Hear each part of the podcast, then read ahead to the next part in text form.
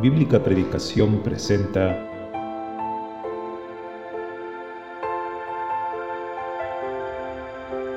La exposición de tus palabras alumbra.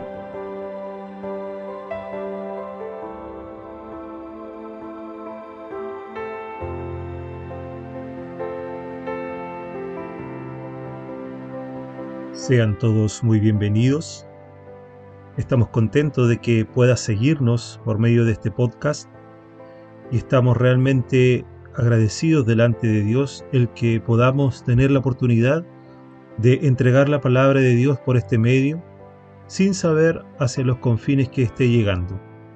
Solamente queremos que usted pueda escuchar lo que Dios tiene preparado para su vida y si aún no tiene Cristo, poder conocerle por medio de los mensajes que aquí se exponen.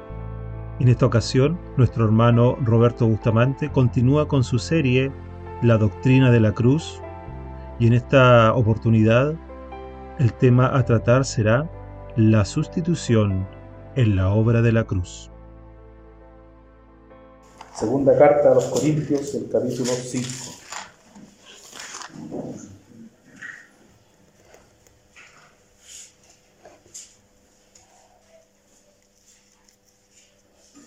El versículo 21. El versículo 21 dice así la palabra del Señor, 2 Corintios capítulo 5, versículo 21. Al que no conoció pecado, al que no conoció pecado, por nosotros lo hizo pecado para que nosotros fuésemos hechos justicia de Dios en él.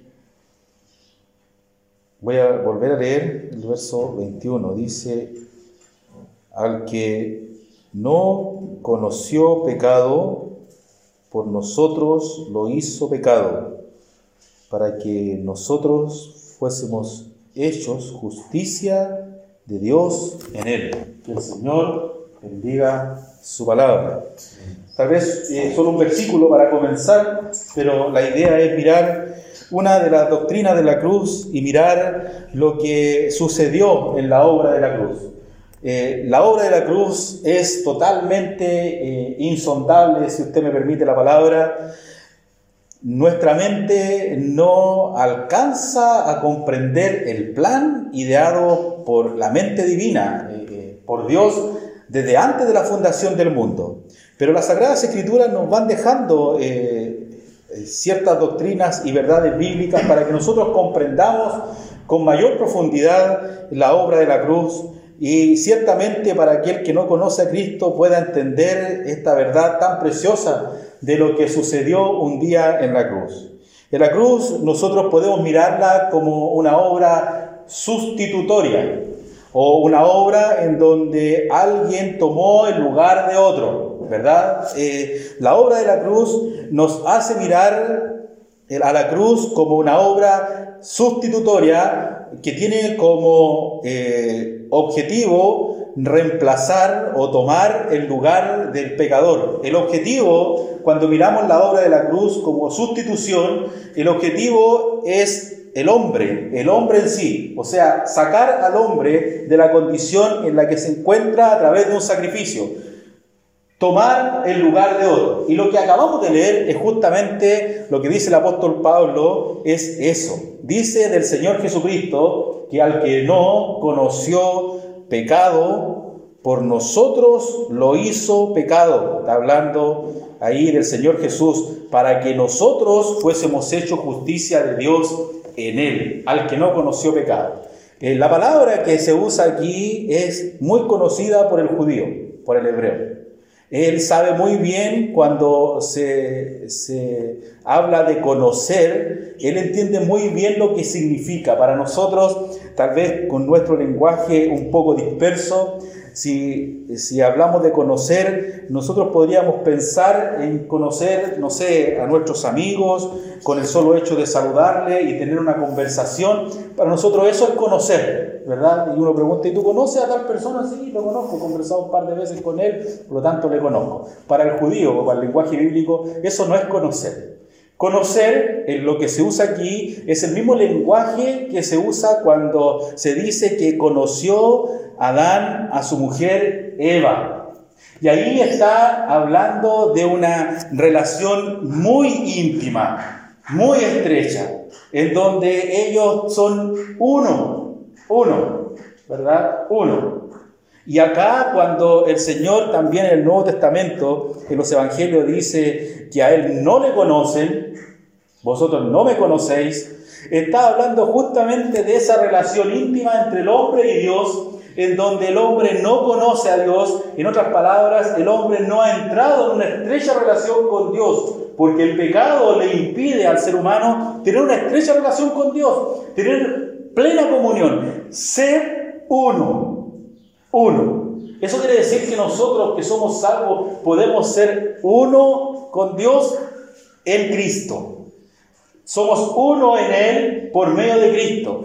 Miren, cuando Cristo está muriendo en la cruz, cuando Cristo muere, lo que Él hace es unir a Dios o reconciliar con Dios todas las cosas. Es decir, volver al hombre a Dios y el hombre vuelve a tener comunión con Dios es maravilloso lo que sucedió en la cruz. Eh, en la cruz no solo padece Cristo, sino que lo que está sucediendo allí es que por fin la barrera que divide al hombre con Dios, que es el pecado, el Señor con su santo sacrificio logra unir a Dios con el hombre. Lo que había sido imposible a través de los siglos, en la cruz se logró, se logró. El hombre puede entrar en una estrecha relación con Dios en la intimidad, ¿verdad? En una íntima relación espiritual y puede ser llamado hijo de Dios, hijo de Dios. Y eso es por la obra de la cruz. El Señor nos dice, guiado, el, apóstol Pablo nos dice que el Señor fue hecho pecado. No dice que fue hecho pecador. Hay una versión que dice que el Señor fue hecho pecador. Mala versión, malísima. Malísima. Imagínense lo que significaría que Cristo fue hecho pecador. Uno a veces dice, bueno, solo son palabras. Pero nosotros cuando, sin, exagerar, cuando empezamos a ver eh, la santidad de Dios y pensar que Él es sin pecado, que, que, Él no tuvo contacto con el pecado, es más, yo voy a atreverme a decir algo, Él ni siquiera tuvo la intención de pecar. Él fue probado y él fue tentado en todo, en todo nos dice la escritura, pero sin pecado. Es decir, ni siquiera tuvo la intención de ceder, de ceder al pecado. Porque Él es Dios, porque Él no puede ceder. Eh, cuando Satanás le tienta en el desierto, ¿verdad? El Señor, Él siempre le responde, siendo eh, Dios mismo a la vez, siendo perfecto hombre, Él siempre le responde con la palabra y Satanás huye.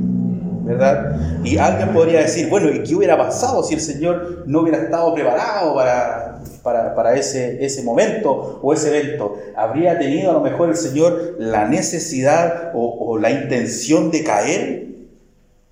No, no, porque Él es Dios. Porque ni siquiera eh, eh, se pasó por la mente de Dios la posibilidad eh, porque no podemos mirar al Señor como un ser humano, en, algunas, en algunos momentos como aparte de Dios. Tenemos que, aunque no lo entendamos, aceptar que el Señor Jesús es 100% hombre y 100% Dios. No lo podemos comprender. A lo mejor también podemos comprender a los discípulos o a la gente que estaba allí cuando se paraba para ellos una persona de carne y hueso y les decía que Él es Dios. Él es Dios. Y ellos siempre habían tenido el concepto de Dios, de las Sagradas Escrituras. Aquel que, que nadie le podía ver, aquel que es poderoso. Y de repente aparece el Salvador. ¿Y Él cómo lo muestra? Con prodigios y señales. Juan el Bautista, que, que, antecede el ministerio de Cristo, ¿verdad? Él está a punto de ser muerto y está encarcelado. Y Juan el Bautista nos, muestra de alguna manera cómo también el enemigo trata de poner la duda. Y Juan el Bautista que ha hablado del Señor, que ha dicho que Él es el Cordero de Dios, Juan el Bautista que ha mostrado a Cristo como el camino, Juan el Bautista que vio el Espíritu descender como paloma, que era la señal, cuando está en la cárcel, él manda a preguntar si el Señor realmente era el Mesías. Eso es una duda. ¿Por qué manda a preguntar? Porque le cayó la duda. ¿Sería verdad? Podría ser, está en, el momento culpísimo de su vida, va a morir, será cortada su cabeza y será entregada en un plato. Él está en, esa posición y él, en ese momento de, a lo mejor de tristeza o, de desesperanza o no, no sabemos qué estaba pensando, solo por la pregunta tenemos que pensar de que a él le fue complicado en un momento tener que poner su fe en, en, lo que había entregado la duda es una de las herramientas del enemigo que usa para que nosotros no avancemos en nuestra vida espiritual y lo que es peor, para que aquellos que teniendo la posibilidad de convertirse a Cristo no crean, no crean. Bueno, la fe, querido oyente, es lo que el Señor te ha dado para que tú sobre esa duda, o a pesar de la duda, tú decidas confiar en la obra de la cruz. No es un salto al vacío. Pero es donde el ser humano tiene la duda por un lado y tiene la verdad por el otro, y él dice, o escojo la duda y me alejo, o simplemente pongo mi fe en la obra de la cruz. ¿Cómo entonces mi fe crecerá ante la duda? Cuando yo eh, oigo y leo la palabra de Dios. Eso es, el Señor lo dijo. No es algo mágico, no piense que es algo mágico que usted dice, no, de tanto leer. Entonces, es causa-efecto. Usted lee y como efecto tendrá un crecimiento. Le voy a poner un ejemplo de la Sagrada Escritura. En Mateo capítulo 13 usted tiene la parábola del sembrador. Estoy recurriendo a los ejemplos más conocidos para que entendamos. La parábola del sembrador dice que la, semilla fue sembrada junto al camino, la semilla en terreno duro, la semilla fue sembrada eh, en, entre espinos y fue sembrada en pedregales y luego en buena tierra, ¿verdad? Y por efecto fisiológico, la semilla crece con dos cosas, con agua y con luz. Dice que cuando creció la semilla, ¿verdad? Eh, la que se quemó allí, el sol la quemó. El sol la quemó. Dice, salido el sol, la quemó. Porque no tenía raíz, se secó. Eso dice. Pero curiosamente, aunque no lo diga, sabemos por la ciencia de que eh, la semilla que cayó en buena tierra necesitó tanto el agua como la luz. El sol hizo un efecto, tanto en buena tierra como la que creció y se secó. El mismo efecto, perdón, un, el sol proyectó la misma luz y en ambos lugares produjo distintos efectos. A eso quiero llegar. La luz o el sol a una la hizo crecer y el sol a la otra la quemó. Por defecto, la palabra de Dios produce eso. En aquel que se ha convertido a Cristo, ¿verdad? Y aquel que realmente tiene la, la, raíz arraigada, ¿verdad? Aquel que ha nacido de nuevo, lo que la palabra producirá cual sol, luz y hará que el cristiano crezca.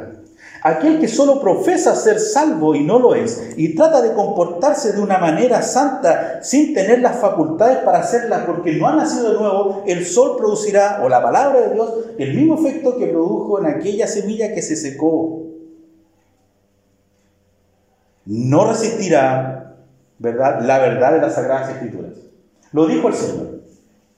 Aquel que no es de la luz, no viene a la luz. No viene a la luz para que sus obras no sean reprendidas. No viene la luz, no la soporta, no puede comportarse de acuerdo a las sagradas escrituras. Cuando lee los mandamientos del Señor, la forma de vida, la mente de Cristo no lo soporta. La palabra de Dios le produce un rechazo. Pero si parece que fuera cristiano, no le causa el efecto. ¿Por qué? Porque no tiene profundidad, porque no tiene raíz. Sin embargo, al creyente, por muy analfabeto que sea, con el solo acto de escuchar la palabra de Dios, porque el Señor dijo el que oye, no dijo el que lee. Por eso digo, eh, aunque sea muy analfabeto, no se preocupe que la obra de, de, la cruz bajó a tal nivel de nuestra ignorancia, ¿verdad? A tal nivel de nuestra ignorancia que solo el acto de escuchar nos permite crecer y nos permite ser salvos. Bueno, a ese oír usted tiene que aplicar esa fe, poca o mucha, en donde usted pone su fe a pesar de la duda en la obra de la cruz y usted decide creer. Tiene que pensar que ahora usted está decidiendo. Usted que no es salvo está decidiendo en este minuto. Si no se convierte a Cristo, está decidiendo por defecto irse a la perdición. Porque una vez que salga de este lugar, saldrá como un salvado o como un perdido. Bueno, el que no conoció pecado, el que no tuvo contacto con pecado, el que no entró en la intimidad con el pecado, el que no es pecador, el que no hace pecado, el que no hará pecado, el que no lo conoció, el que fue tentado pero ni siquiera se le pasó por la cabeza acceder. A eso se está refiriendo. Al que no conoció pecado, al que no tuvo la intención más mínima de tener contacto, al que siempre aborreció el pecado, el que siempre lo tuvo lejos, fue hecho pecado. Y aquí voy a volver a reiterar. No fue hecho pecador, fue hecho pecado. Hemos dicho, ¿qué pasaría si el Señor hubiera sido hecho pecador? Estaríamos todos perdidos. Porque no podría haberse efectuado la salvación. Porque la paga del pecado es muerte. Y si él hubiera sido hecho pecador, esa tumba tendría un cuerpo. Un cuerpo. Pero ¿cuál es la, la razón o qué es lo glorioso de la tumba vacía? ¿Qué es lo maravilloso de que la tumba esté vacía? ¿Qué es lo maravilloso de que Cristo haya resucitado? Lo maravilloso es que con su resurrección Él mostró que Él es sin pecado. Es sin pecado. Él nunca pecó, él nunca tuvo, no conoció el pecado, él nunca tuvo contacto con él, al contrario, él venció el pecado en la cruz, él venció a Satanás y él venció la muerte, eso nos dice la Sagrada Escritura. ¿Cómo lo comprobó? Con su resurrección. La máxima en la Escritura dice que la paga del pecado es muerte, el ser humano que, que, que peca debe morir. Y la pregunta es, ¿por qué entonces Cristo murió? ¿Y por qué Cristo resucitó? Si Cristo no hubiera resucitado, entonces, como dice el apóstol, seríamos los más dignos de conmiseración, porque eso quiere decir que no pudo vencer la muerte por una sola razón. ¿Por qué? Porque había pecado. Qué terrible. Pero como Cristo no pecó, y como Cristo es sin pecado, y como Él es santo, la muerte es como si hubiera hecho un examen hubiera buscado cómo retenerlo. Algo tiene que haber en esta vida que él llevó en la tierra, 33 años. Algo tuvo que haber pasado. Entonces la muerte encuentra que se ha cometido una injusticia. Hay un muerto que nunca ha pecado. Y eso no puede ser. Y es como si él presentara su hoja de vida.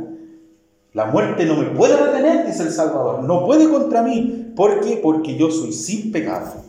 Y entonces él tiene autoridad, como dice, para tomar su vida nuevamente. Nosotros no tenemos esa autoridad, nosotros no tenemos autoridad para tomar nuestra vida, no podemos tomar nuestra vida. Si morimos, no podemos por nuestra propia facultad volver a vivir. Simple, no somos Dios, segundo, somos pecadores, no podemos. Cristo nos tiene que resucitar y eso lo hará el día postero. Pero lo que sucedió en, la, en, la, tumba vacía, lo que sucedió al tercer día en la resurrección, fue que Él pudo poner su vida en la cruz y la pudo volver a tomar. Y volver a tomar es por el acto de que eres Dios y es por el acto de que eres sin pecado. Por eso, es sin pecado. Entonces, ¿cómo es esto que si no es pecador fue hecho pecado? Es que fue tratado como el pecado mismo. Eso. Y aquí vamos a mirar la sustitución fue tratado como el pecado mismo. Cuando Él estaba en la cruz, Dios sacó a la luz mi pecado, sacó a la luz tu pecado. Isaías 53, Jehová cargó en él, en su Hijo, el pecado de todos nosotros. El pecado salió a la luz. Nuestra eh, debilidad, nuestra impureza, nuestro pecado fue juzgado en la cruz sobre el Hijo. ¿Cómo sucedió eso? El Señor, cual sustituto, toma nuestro lugar. Yo siempre escuchaba cuando, cuando era pequeño y, los niños y los hermanos decían, la cruz era para mí. Yo no entendía qué es eso de que la cruz era para mí. ¿Cómo es eso, cómo eso que la cruz era para mí? Nunca entendía y siempre escuchaba por años lo mismo y no entendía qué es eso de que la cruz era para mí. Y todos decían lo mismo. Y yo decía, ¿cómo cada uno tendría que estar en la cruz? No. Bueno, se refiere, yo creo, transmitir un poco el pensamiento, que lo que está refiriéndose no es el madero, sino es el juicio que está allí. Ese juicio que se ejecutó sobre el Hijo de Dios era el juicio que era sobre nosotros. Todo el juicio, toda la ira de Dios que cayó allí sobre su Hijo amado es la ira por nuestra condenación. Entonces, claramente la cruz era para nosotros. El juicio que se ejecutó en la cruz era para nosotros, no nosotros lo merecíamos, ¿verdad? Pero aquí está el fiel sustituto. ¿Qué hace? El fiel sustituto, que es Cristo, nos quita de en medio a nosotros y se pone Él. Piense en la condenación eterna, piense en el juicio eterno, en el lago que arde con fuego y azufre. Vayamos a, a la raíz misma de la condenación. Piense que el lago que arde con fuego y azufre es lo que usted y yo merecíamos. Allí, allí íbamos, donde el gusano nunca muere, donde la llama nunca se apaga, donde allí es el lloro y el crujir de dientes, donde la conciencia siempre está acusando por ser pecador y por rechazar la salvación, donde, donde, ciertamente el miedo y la tiniebla se empodera, donde no hay misericordia, donde solo hay juicio, donde solo hay dolor. Ya, ese juicio que nosotros está allí condenándonos a nosotros, que nos esperaba en, en el lago que arde con fuego y azufre, para que nosotros no fuéramos allá, en la cruz se levantó un juicio, un juicio, y ese juicio ¿verdad? Es como si hubiéramos traído el lago que con fuego y azufre. Y lo llevamos sobre el Hijo de Dios. Al que no conoció pecado, ahora lo entiende, por nosotros lo hizo pecado. Lo trató de acuerdo al pecado que nosotros éramos y de acuerdo a la ira que nosotros debíamos pagar. La condenación fue cargada sobre el Hijo de Dios y allí Él fue hecho pecado, fue tratado como el pecado mismo. Y Dios golpeó a su Hijo por mi pecado y Dios condenó a su Hijo por mi pecado. Por lo tanto, la obra de la cruz nos enseña que no es el perdón de uno o de dos pecados, es el perdón de toda la eternidad, es el juicio que tú y yo merecíamos. La cruz, lo que se ejecutó allí, lo que yo iba a padecer en el infierno, en la condenación, Dios lo trajo y en la cruz lo puso sobre su Hijo. Eso fue lo que sucedió.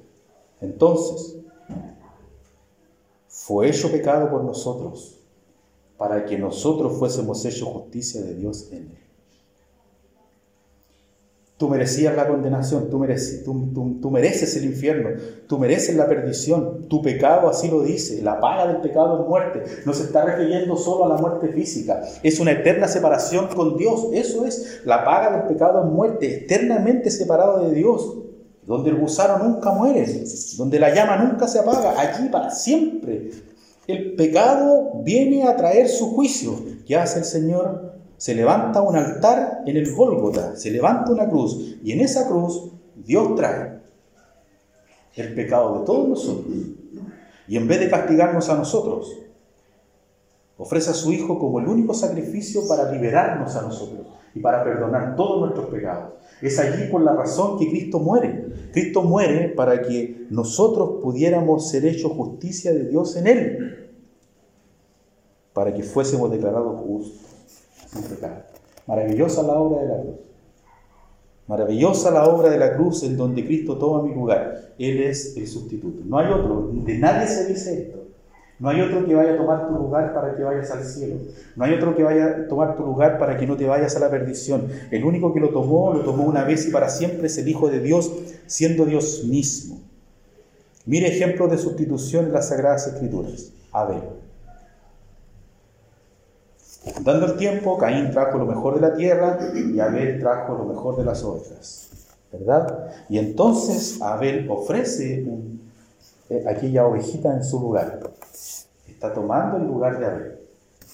Siga cómo anda el tiempo y cuando eh, Isaac va subiendo al monte Moría, cargando la leña, ¿verdad? Él va a ser ejecutado en un altar. Él va a ser sacrificado. Y sin embargo, el Dios cuando detiene el sacrificio, a las espaldas de Abraham había un carnero trabado en un zarzal por sus cuernos.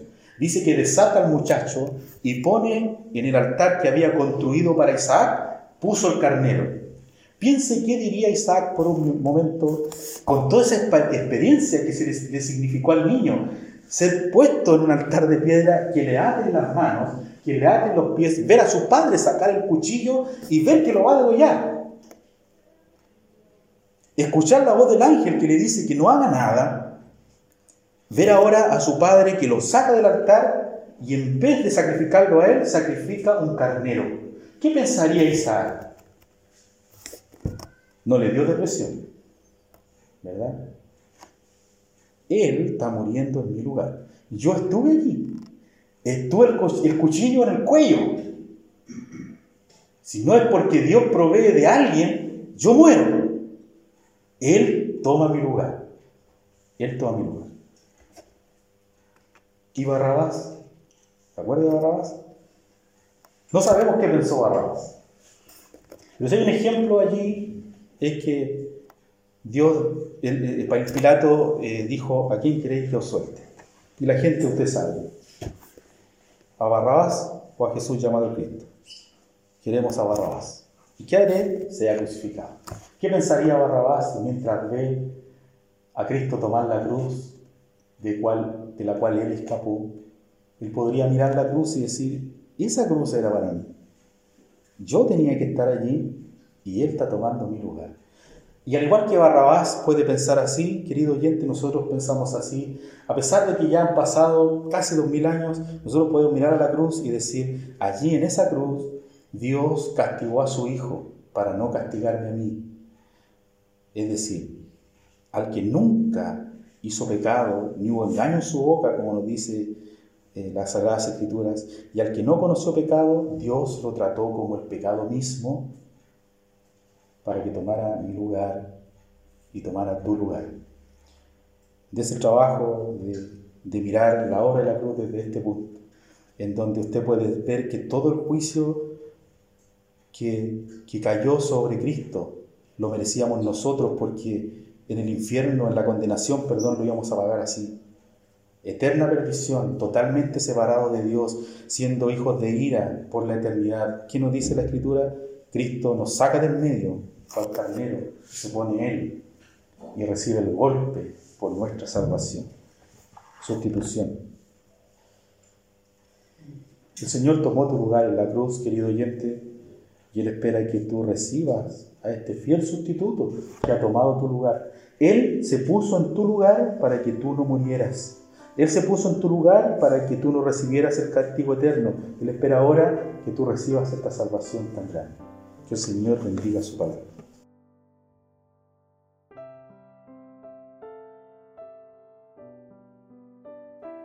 Si quiere hacernos alguna consulta o sugerencia, no dude en escribirnos al correo bíblicapredicación.gmail.com bíblicapredicación.gmail.com Estaremos deseosos de contestar todas sus consultas, todas sus sugerencias que usted quiera plantearnos.